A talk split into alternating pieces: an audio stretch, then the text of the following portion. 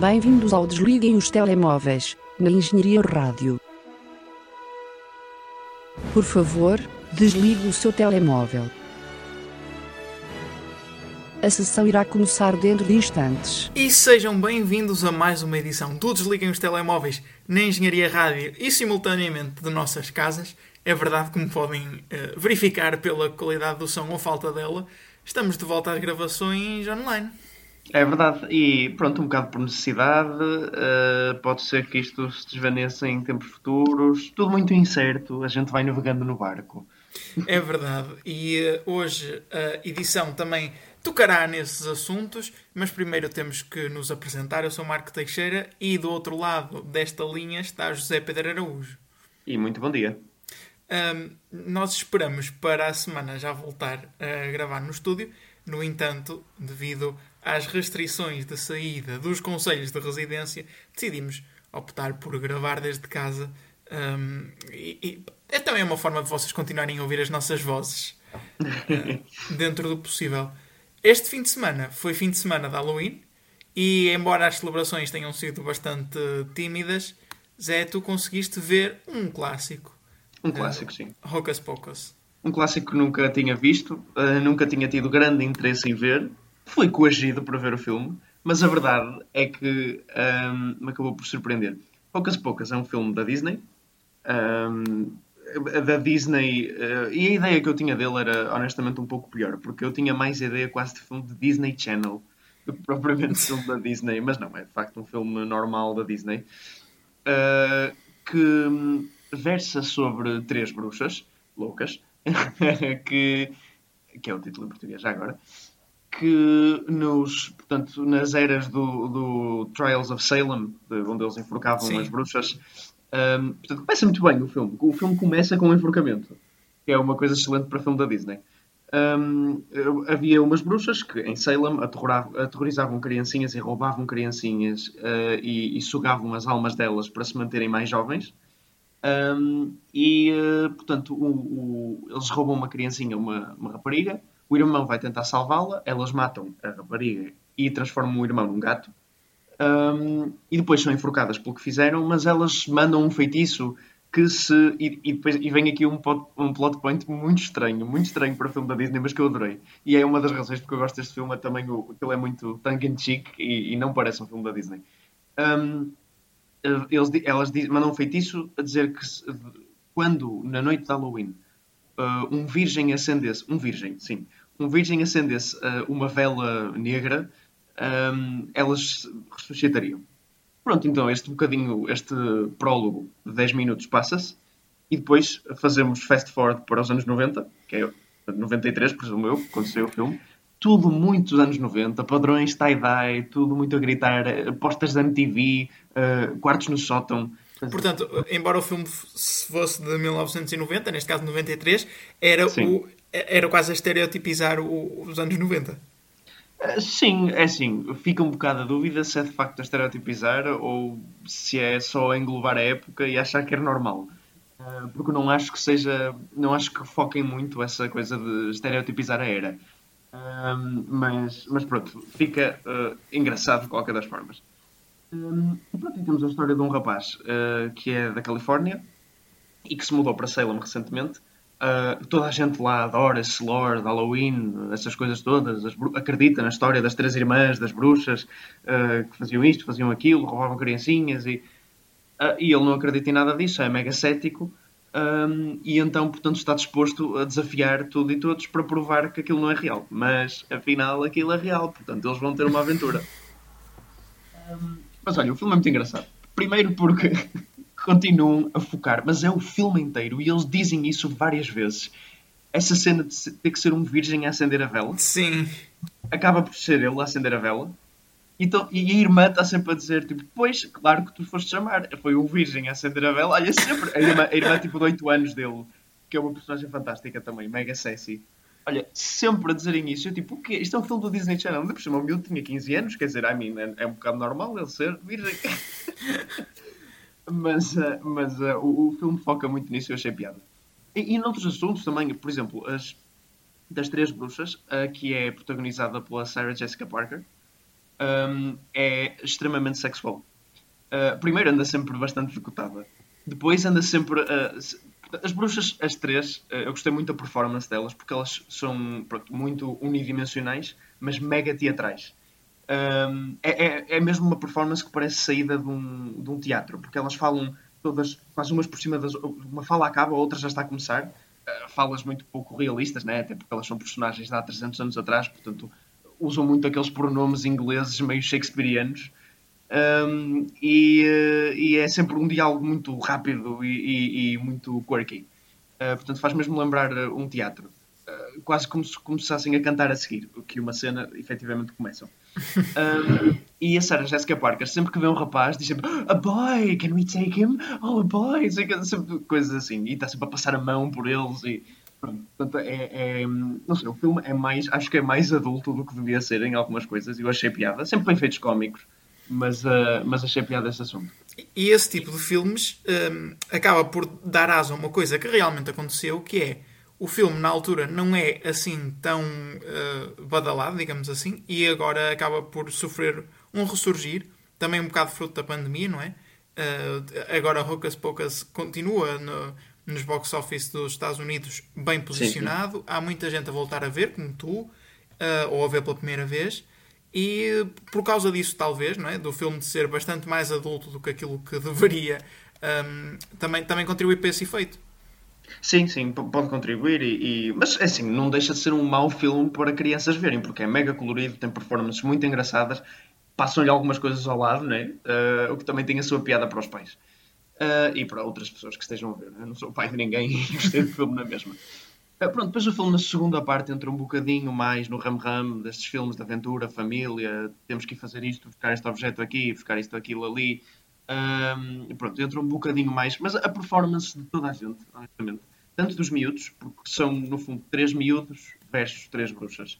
Um, e os miúdos temos dois de 15, 16 anos uh, e uma miúda de 8 anos, 9 tem imensa piada. A performance dela é super colorida, uh, super extrovertida. Uh, a atriz está muito bem. Uh, e a performance das bruxas, como eu já disse, também é muito boa.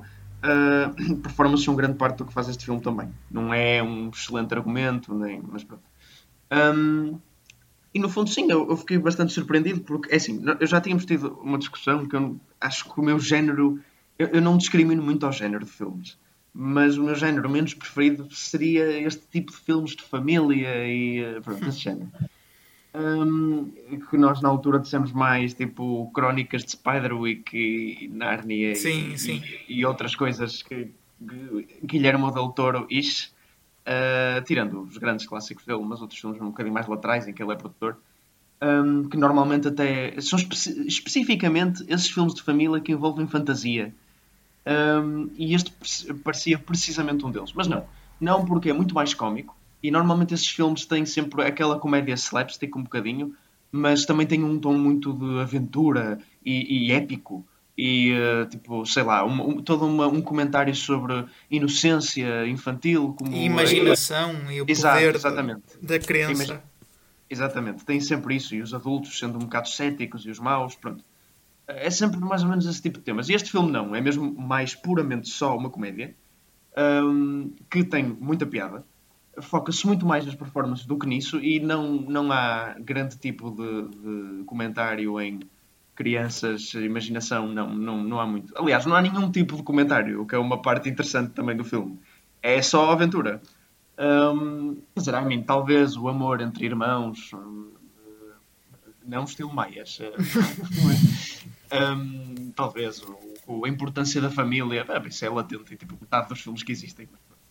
Um, Deixa-me deixa introduzir aqui um tópico que sim, é sim. precisamente sobre filmes para ver no Halloween. Porque há muita gente que tem a, a, a tradição ou que acha.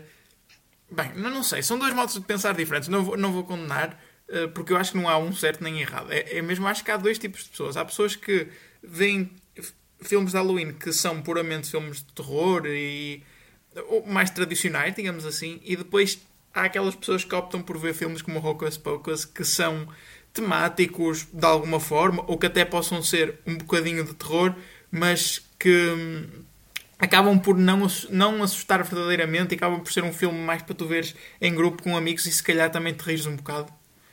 Um, Sim. Sim, eu eu acho que diria nós- mais. Diz, diz. eu acho que nós trouxemos aqui dois bons exemplos, embora ligeiramente diferentes, dessa segunda categoria de coisas que não, não são filmes de terror eh, tradicionais. O teu não é de todo um filme de terror, né? mas não são Sim. filmes de, de- de terror tradicionais, mas que acabam por incorporar a temática do Halloween ou o, o medo, o susto, o suspense.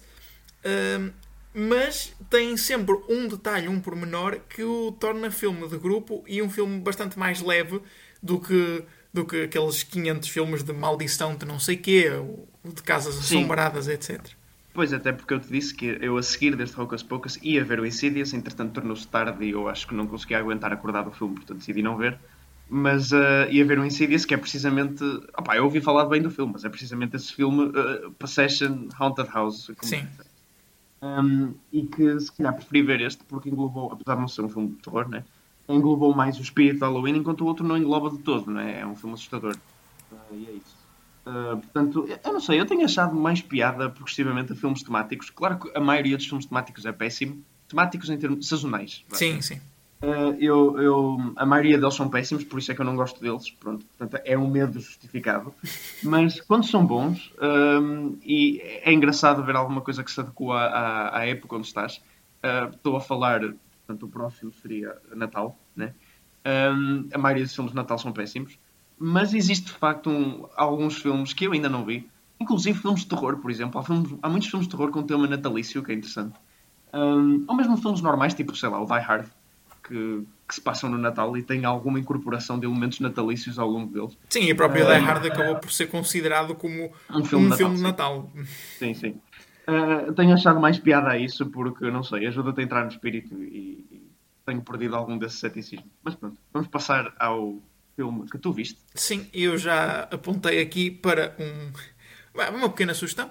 E hum, eu vi The Thing, uh, ou, uh, Veio do Outro Mundo, é o título em português. Portanto, eu vi a versão de 82, que é, acho que é aquela que se deve ver, né? Sim. Uh, há três, há um original de 50 e tal, e depois há Ah, não sabia. uma prequela de 2011, penso eu. Sim, Um, eu pensei, pensei que só havia esta e a mais recente. Não sabia que havia uma dos anos 50. Há sim uma dos anos 50. Uh, esta é mais conhecida. Foi Sim. a que eu vi. Porquê? Porque eu estava precisamente à procura de um filme que entrasse nesse espírito de Halloween, de, que assustasse, não é? Ou que fosse um filme considerado de terror, e, e este é, mas que me deixasse respirar e entrar na onda. É difícil de escrever, mas eu acho que toda a gente percebe o que eu quero dizer.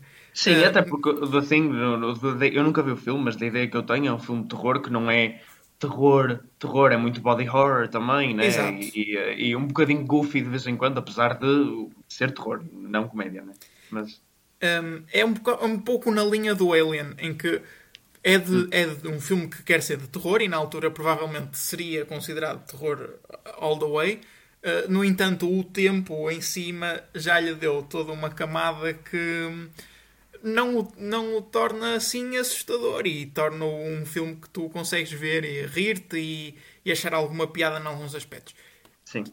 Pronto, mas tendo isso à parte, ou seja, analisando o filme como um, o, o filme, o que o filme quer ser, que é um filme de terror, um, um filme desse género, ah, acaba por ser um filme bastante bom. Ahm, para já, por causa da, da premissa. A premissa é um grupo de investigadores que estão na Antártida e ahm, descobrem um, um alien, um, um, um ser alienígena que é capaz de fazer shape-shifting. Exato e toma a forma de qualquer ser vivo, incluindo dos próprios investigadores que lá estão. Portanto, acaba por ser, e é isto que este, foi isto que este filme me pareceu muito, acaba por parecer um jogo de Among Us. Porque eles estão todos dentro de uma base científica a tentar descobrir qual deles é que pode ser ou não a coisa. Enquanto fazem tarefas de base científica. Exatamente.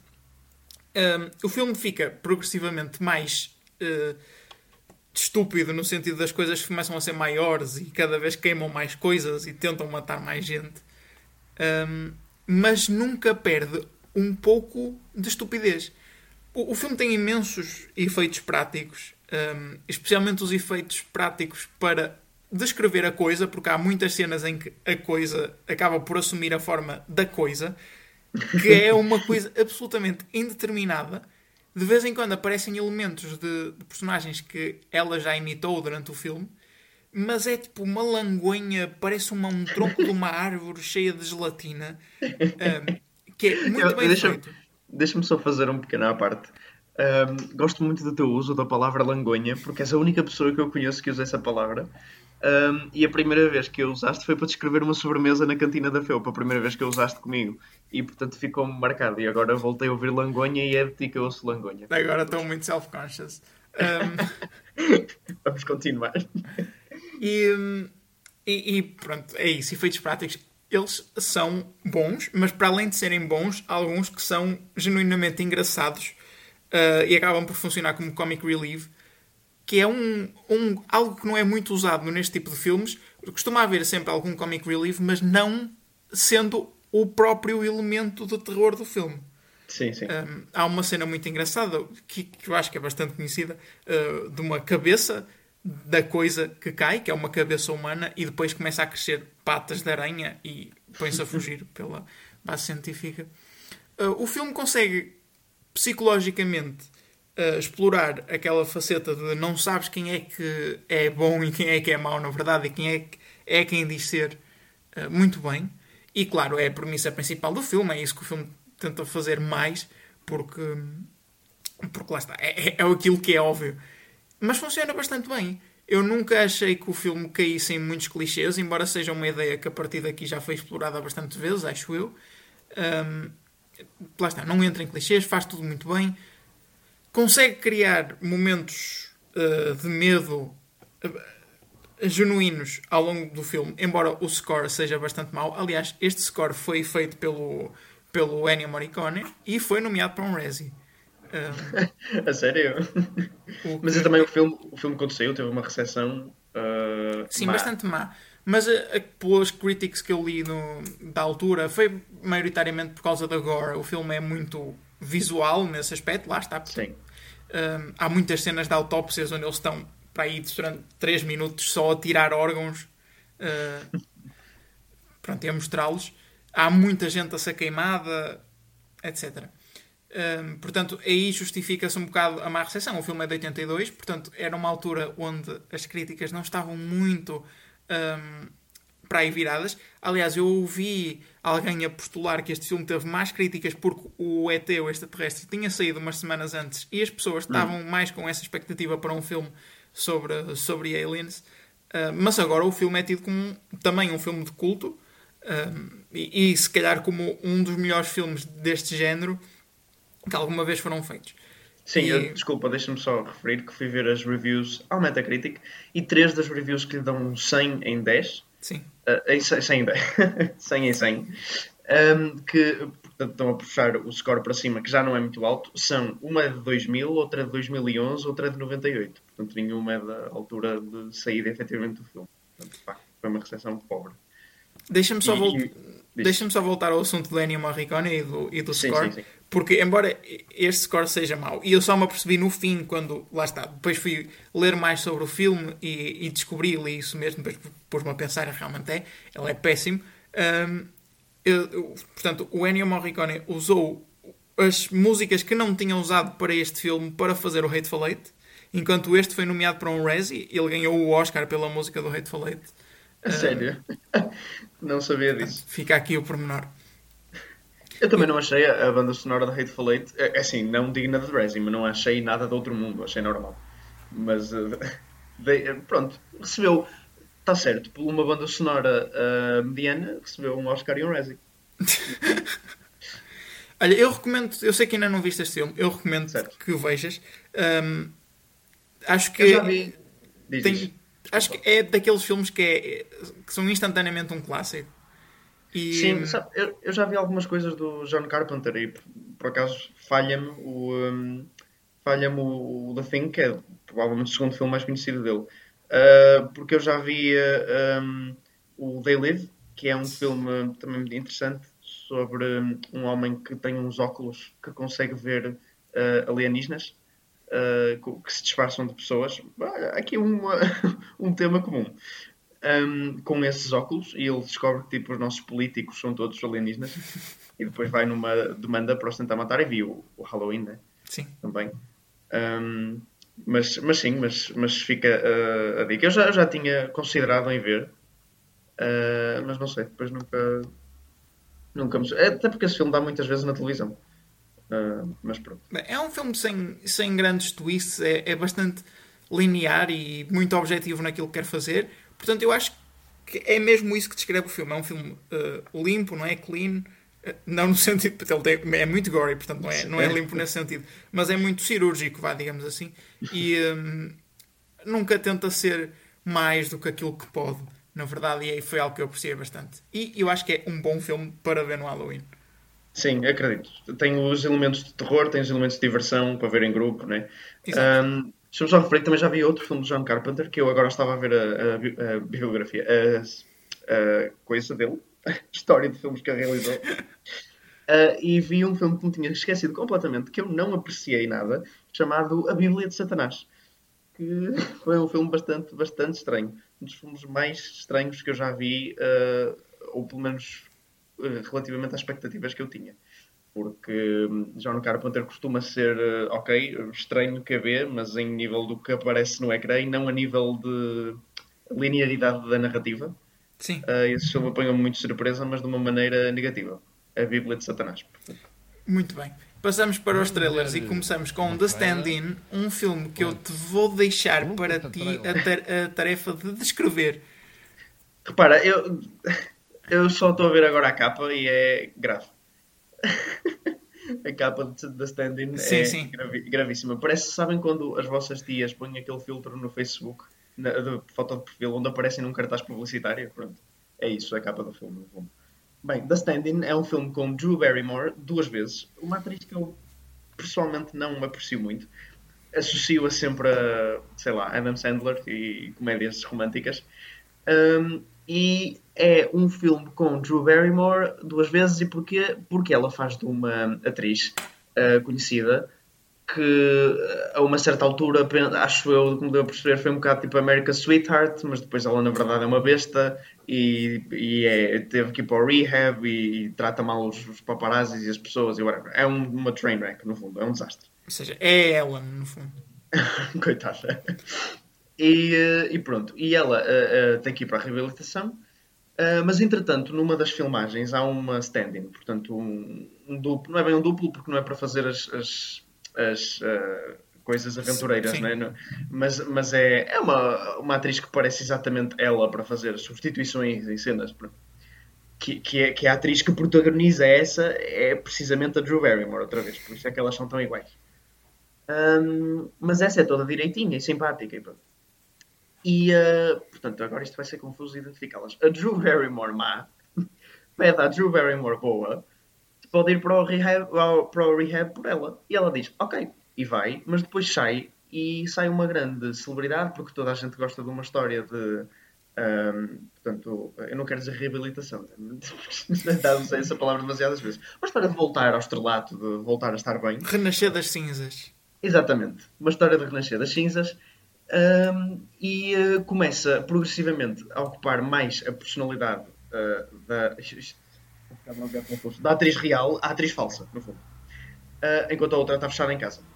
Pronto, e, e é isso. é isso o filme. Sim, só que tu, da maneira como descreveste, até parece interessante, mas o trailer o que deu a entender é que não, não era. Não, opa, é assim, é, o conceito podia ser giro, mas Drew Barrymore é o número um. Depois toda a produção é um filme de Drew Barrymore. Ou seja, uh, não digo comédia romântica porque não parece haver interesse romântico, mas uh, é uma comédia. De... Se fosse o Adam Sandler a fazer este papel, estava bem. Porque Sim. Parece, parece exatamente um filme de Adam Sandler. Ou seja, um, o que é que quer dizer que parece um filme de Adam Sandler? Há um em mil chances de resultar. Porque há, tipo, há um ou outro filme do Adam Sandler de comédia que tem efetivamente alguma piada, mas a maioria é lixo. Uh, flaming garbage. Portanto, portanto, provavelmente eu apostava neste para ser isso. E o filme que provavelmente nos dará uh, maiores esperanças será, penso eu, The Midnight Sky um filme que não se percebe muito bem para que veio a querer ir, no entanto, é sobre um, um cenário pós-apocalíptico na Terra e uma tripulação espacial com o objetivo de tentar relançar a humanidade, pelo aquilo que eu percebi, noutro planeta. Um, e um pai e uma filha nessa Terra pós-apocalíptica, sendo o pai o George Clooney, a tentar contactar essa tripulação espacial a avisar-lhes que de facto ocorreu um apocalipse. Foi aquilo que eu tirei do trailer. Penso que. Sim, também foi mais Sim. ou menos o que eu tirei. Um, temos George Clooney uh, num visual um pouco diferente, com bastante barba. Uh, não sei se referiste, não, não estava muito atento, mas referiste que era um filme da Netflix. Não, não referi, mas é um filme da Netflix. É um filme da Netflix. Uh, portanto, a data que tem é efetivamente a data que vai sair. Isto é uma coisa que nós podemos ter a certeza agora com filmes da Netflix e não com filmes no cinema. Um, eu, não tava, eu não sabia da existência deste filme. Eu, eu fui pesquisá-lo e, e, e, vi que era um trailer que estava trending, estava popular. Um, e como estava a ver o trailer, honestamente pela capa parecia-me que ia ser um daqueles filmes do género que nós temos visto do género daquele do Mel Gibson, ok, sem, sem a coisa do, do Pai Natal, mas um desses filmes de Liam Neeson. Sim. Parecia, se bem que o George Clooney não é muito desse género de filmes, mas um, apareceu, não sei, pela capa, deu-me esses vibes, mas não, é, Sim, mas, é, diferente. Quer dizer, mais ou menos, a, a parte não, em que o George Clooney entra parece-me ser um bocadinho essa veia. Porque é não, é muito não. de exploração, de enfrentar o desconhecido. Sim, mas não da ação propriamente, não, não muita ação. Um, agora, a questão é, e o Marco pôs a questão bem, no fim, uh, será que este filme se vai aproximar mais de um Interstellar ou mais de um uh, filme de SIC de domingo à tarde? A questão é, Interstellar já tem, apesar de não ser de todo propriamente um filme de SIC de domingo à tarde, já tem traços disso. Tem, tem, mas, mas eu acho que este filme também o tem, daí eu ter comparado ah, com tem, Interstellar. Tem. Claro, claro, eu sei. Mas eu estou a dizer, quando. Uh, exatamente, eu não estou a criticar, estou a dizer, quando tu já puseste esse espectro, o que puseste numa de ponta do espectro, que é o Interstellar, já não estamos a falar de algo completamente frio e ficção científica, né? Claro. Já estás a pôr na ponta do espectro algo com bastante carga emocional. Portanto, eu, eu concordo contigo quando acho que isto será mais. Eu não quero dizer com mais carga emocional, porque isso parece uma coisa positiva, quero dizer mais lamechas, no fundo, uh, do que Interstellar. Um, uh, não sei, e pronto, e, e, pegando em filmes com os Jorge Clooney, espaço, Uh, gravidade também. Uh, claro que não é muito comparável. Gravidade é no meio do nada e não é muito de exploração Sim, é, e mais Lá está, a gravidade seria a outra ponta do, do espectro do ciclo, do ciclo de minha tarde, exato. Portanto, correria. Não sei, o, Gravidade também tem o seu quê de emocional. Não tanto como Interstellar, mas. Tem, mas é muito mais. Também não podes ter um filme muito mais frio do que o, o, Gravidade okay, sem ser um okay. documentário sobre o espaço, não é? Sim, ok. Não, mas diria que filmes, por exemplo. Uh filmes sobre espaço. Ok, não há muitos filmes sobre espaço. Uh, quer dizer, há, mas não me estou a lembrar de muitos, não interessa. É que todos os filmes que me estou a lembrar de espaço agora são de terror, portanto não. Um, mas pronto, mas o Midnight Sky. Uh, um bocado reticente, honestamente, não me pareceu grande coisa. E depois uh, convém dizer que também a personagem da miudinha que eles metem para lá, que nunca é muito bem explicado o que é que ela é, há uma personagem de uma sim. miúda pequena. Isso sim é que é a maior coisa que grita lamechice e tipo emoção só porque sim um, porque me pareceu um bocado aleatória. Mas enfim. Passamos para aquele que é o ponto alto, de, provavelmente, Sim, deste programa. Um, Songbird, um filme produzido por Michael Bay. Sim, já diz muito. Exato. Um filme super atual. Eu vou-te deixar descrever a premissa do filme, porque eu acho que tu és muito melhor nisto do que eu. Opa, Songbird é um filme. Ele, ele começa. Repara, o trailer começa como um filme típico uh, teen, young adult drama, tipo Hunger Games e uh, Maze Runner e essas coisas que já estamos habituados. O que é que está a acontecer? Sim, spoiler, não, não sai disso, mas, mas sim, começa assim. O que não percebi, não percebi. Desculpa. Spoiler é que não sai disso até ao fim do trailer. Ah, não, não, não, não sai disso até ao fim do trailer, mas é introduzido um elemento um pouco estranho, né? Um, pronto, o que é que temos? Temos uma.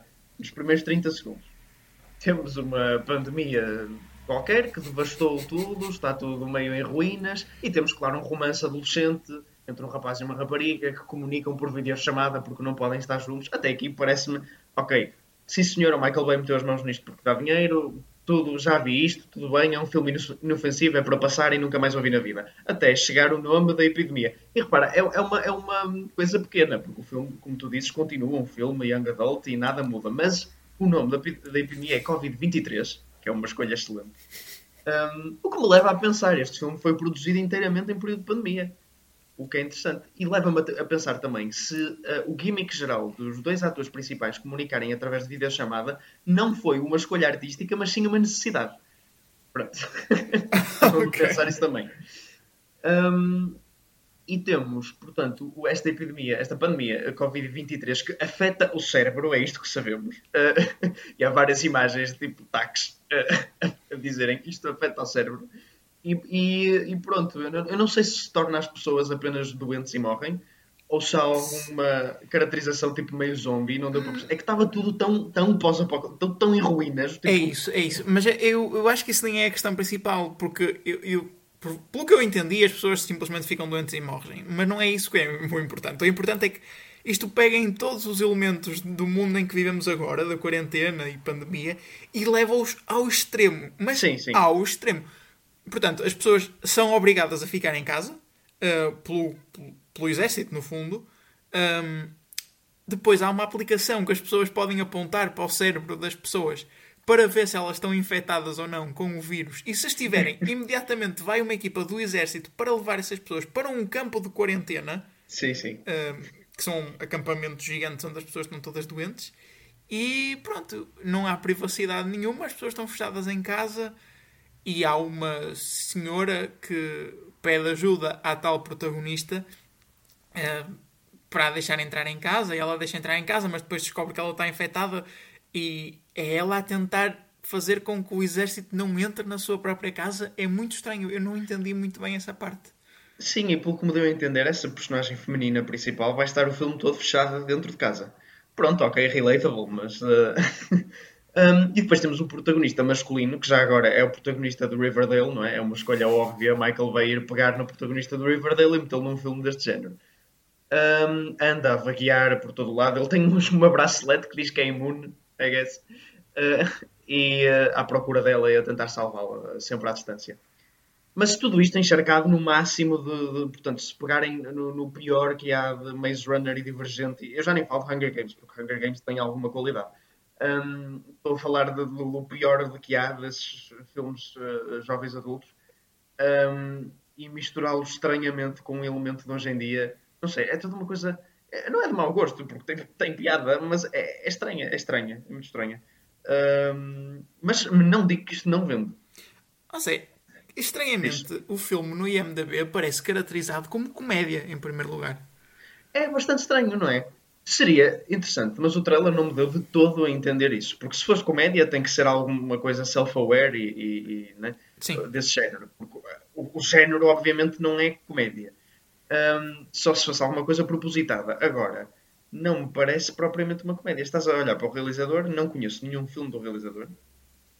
Apesar das capas parecerem todas um bocado de terror, possivelmente terror-comédia. Um, mas, é assim, se fosse de comédia seria interessante, só que aí não estou a ver isto a vender tanto, infelizmente.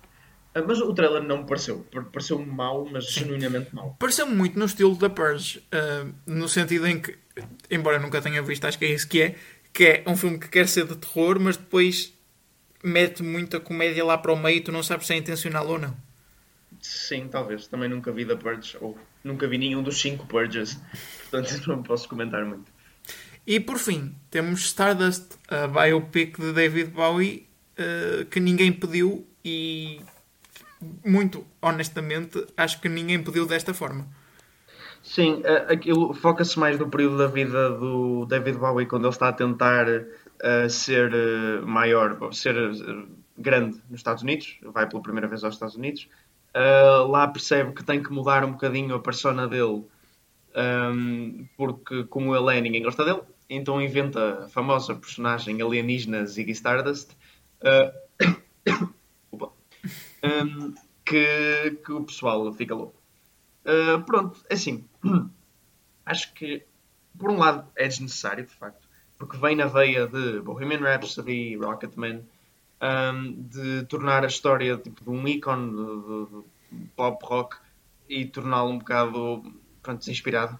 Um, eu, por outro lado, uh, eu não descartaria inteiramente uh, fazer-se um filme sobre o David Bowie, simplesmente descartaria assim, porque tem muita imagery que é interessante Sim. Um, e, e, acho que é um, um, um artista, pronto, é um artista muito interessante, eu gosto bastante.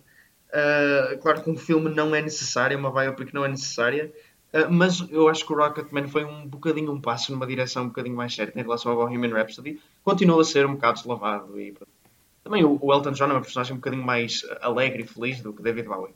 Mas, um...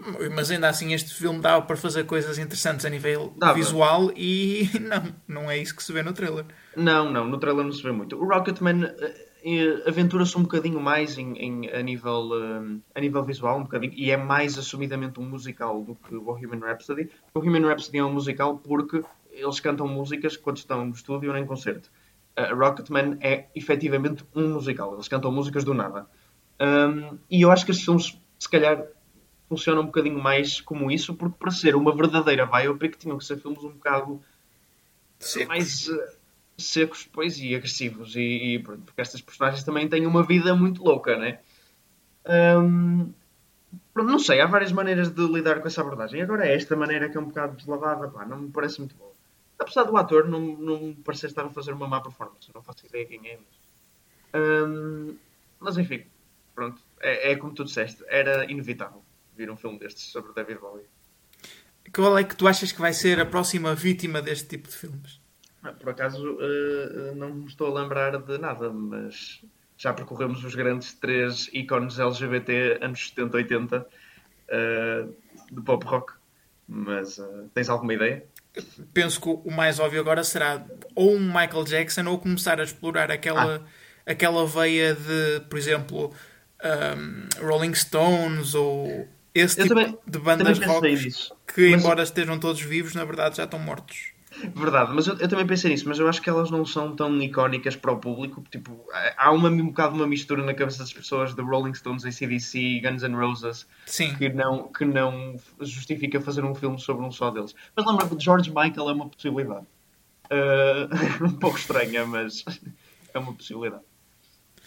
Temos que passar para o box office e esta semana, mais uma vez, estamos a gravar uma segunda-feira e não temos os dados do, do ICA, do Instituto de Cinema e Audiovisual, para, os box, para o box office português. Portanto, falamos apenas do box office dos Estados Unidos, onde há um novo primeiro lugar que é Camplay. Camplay é o uh, Larry, não é? Em português. Sim. O filme que escolheu por um, um demónio lá, o que é que é com o nome Larry. Um, pronto. Uh, Halloween, né? Acho que é a justificação. Sim, o filme fez mais de 3 milhões de dólares. Uh, e é estranho pensar, precisamente por aquilo que tu disseste, que é Halloween, é estranho pensar que mais nenhum filme de terror estreou uh, naquele fim de semana nos Estados Unidos. Sim, é, quer dizer que a coisa está mesmo uh, feia. Porque, hum, repara, as únicas coisas mais dirigidas para o Halloween que aqui temos é The Empty Man, que vai aparecer a seguir, e as re-releases. Uh, o resto, nem Bem, vamos descer pelo top 10. Em segundo, e cai uma posição, está Honest Thief. E em terceiro também cai uma posição The War with Grandpa. E estes foram os únicos três filmes que ultrapassaram a barreira do 1 milhão de dólares um, nesta semana. Em quarto, continua Tenet. E em quinto, aquilo que já referiste, cai duas posições, The Empty Man. Uh, ou seja, The Empty Man acaba por fazer menos, uh, bastante menos dinheiro do que nas últimas semanas. Fez 560 mil dólares, embora seja Halloween. O que é um pouco estranho. Assim, também já estava no cinema há algum tempo. Ok, não é que ninguém tenha ido muito ao cinema, mas será por uma vez podemos acreditar no público e dizer que ele caiu assim tanto porque é horrível? Ou então porque as pessoas estão a optar por ver esses filmes de em Halloween casa. em casa. Pois, também é verdade. Em sexto está a re-release de um filme que falamos hoje, Hocus Pocus. Um, e diz muito este filme estar em sexto lugar, assim como The Nightmare Before Christmas, que está, que está em sétimo, também uma re-release, e Monstros e Companhia, também a re-release em oitavo. O que é estranho este Monstros e Companhia estar aqui agora. Um, seria um dos filmes que eu não estaria à espera de voltar a ver aqui. Ah, pá, é, podes considerar como um filme de Halloween de família no sentido de tem monstros. Não é sobre o Halloween, mas. Ah, deixa-me só dizer que Hocus Pocus já fez uh, portanto, mais do dobro do que The Empty Man. É certo que The Empty Man está na segunda semana, mas, uh, mas pronto, o facto de a algum ponto fazer mais do Hocus Pocus, a re-release, convém referir. Só a re-release. É interessante. há uma reentrada no top 10 que é The New Mutants, uh, que na sua décima semana consegue voltar a entrar no top 10, só uma posição. Deixa-me só referir também, uh, ao fim de 90 semanas no cinema, Alita Battle Angel está em 11 primeiro. É curioso porque não refere aí re-release. Uh, portanto, fico um pouco. Também há, há, coisa, há exceções estranhas às vezes neste box office. Mas será que a Alita Battle Angels teve de facto 90 semanas seguidas em algum lado? Mas... Uh, vamos falar um pouco da morte de Sean Connery, provavelmente o acontecimento mais marcante de, da semana na indústria cinematográfica. Uh, o ator era mais conhecido por, pelo papel de James Bond, não é? E, e, mais do que ele ser conhecido por ser James Bond, acho que a própria personagem do James Bond um, era muitas vezes associada a Sean Connery. Sim, acho que é o ator mais icónico uh, a fazer James Bond. Ele entrou em sete filmes e, um, e, acabou por morrer esta, esta semana. E isto não é um fenómeno muito usual, não é? Tu teres uma personagem que acaba por ser, já ter sido interpretada por inúmeros atores, não é? Penso, quantos filmes há de James Bond? São ah, 20, 20 e muitos, não faço ideia. E, no entanto, é associada a um ator em particular. Sim, uh... também foi o que fez mais filmes e pronto. Um, houve muitos atores que só fizeram um filme e, e também foi na altura dos anos de ouro do James Bond, do 007, porque a partir daí caiu um bocadinho. Agora pode-se dizer que voltou um pouco, uh, mas foi na altura dos filmes mais conhecidos e melhores. Uh, mas o, o, bom de Sean, de Sean Connery também que depois desses papéis de 007 uh, teve uma série, chegou a ganhar o um Oscar uh, e teve uma série de outros papéis também e tornou-se um ator bastante célebre. Um, quero só dar também props a um canal português que eu neste momento não me lembro qual foi, é um canal de filmes que no dia da morte de Sean Connery, portanto 31 de outubro, passou o filme porque é um filme que eles passam bastantes vezes e provavelmente já tinham lá os direitos comprados e tal, lá no arquivo. A Liga dos Cavalheiros Extraordinários. Um filme que foi o último de Sean Connery e que foi a razão pela qual ele desistiu do cinema, segundo ele, porque o filme era tão mau que ele desistiu do cinema. Portanto, sim senhora, esse canal honrou realmente uh, o legado. O trabalho. Sim senhor. Para concluir o programa, falta-nos referir que filmes ficam disponíveis para ver nos cinemas portugueses na próxima semana. Temos Pig, Pinóquio. Uh, não sei se queres referir a história de Pinóquio, Zé. Há um pouco. É só porque Pinóquio entra com Roberto. Eu nunca sei se é Benigni ou Benigno, não interessa. É, é o, é o Benigni, ok. É o gajo da Vida Bela, uh, que realizou a Vida Bela, que depois de fazer esse filme, realizou um filme do Pinóquio, que também passa muitas vezes na XN, assim, estranhamente. Uh, e esse filme do Pinóquio, onde ele é realizador e ele faz de Pinóquio, note estão a ver mais ou menos a idade que ele tem na vida é bela, pronto, põe dois ou três anos mais em cima. Então, um homem de 40 anos a fazer de Pinóquio. No wonder que o filme seja péssimo e assustador. Um, e foi um bocado que destruiu a carreira dele, na verdade, porque ele, depois do A Vida é Bela, ganhou uma projeção enorme uh, e isso destruiu a carreira dele. E agora ele vai voltar a um filme do Pinóquio, não é ele a realizar, nem ele a fazer de Pinóquio, ele faz de Gepeto, que ok, já está mais apropriado para a faixa etária. Uh, e é um filme realizado por Matteo Garrone, realizador de um outro filme chamado Dogman, que aconselho. Temos também A Linha do Horizonte, Donzela Guerreira, Xian, Viagem à Grécia e Vivarium, um filme que não só falamos aqui do trailer, mas também o analisamos. Já desta tua opinião, Zé, recomendas ou não a visualização deste filme, tendo em uh, conta as alternativas? É sim, uh, bah, puseste agora uma coisa interessante. Tendo, tendo em conta as alternativas, diria que talvez que sim, mas numa situação... Uh, lata geral diria não, ainda por cima se podem ficar em casa. não, Vivarium não é um filme muito bom todo. Ficaram aqui as sugestões e ficou também uh, concluído este programa semanal. Estaremos de volta na próxima, esperemos nós, no estúdio. Um, e até lá, fiquem bem, fiquem seguros, lavem as mãos, usem máscara e, já sabem, podem voltar a ligar os vossos telemóveis. Engenharia Rádio, música a 100%.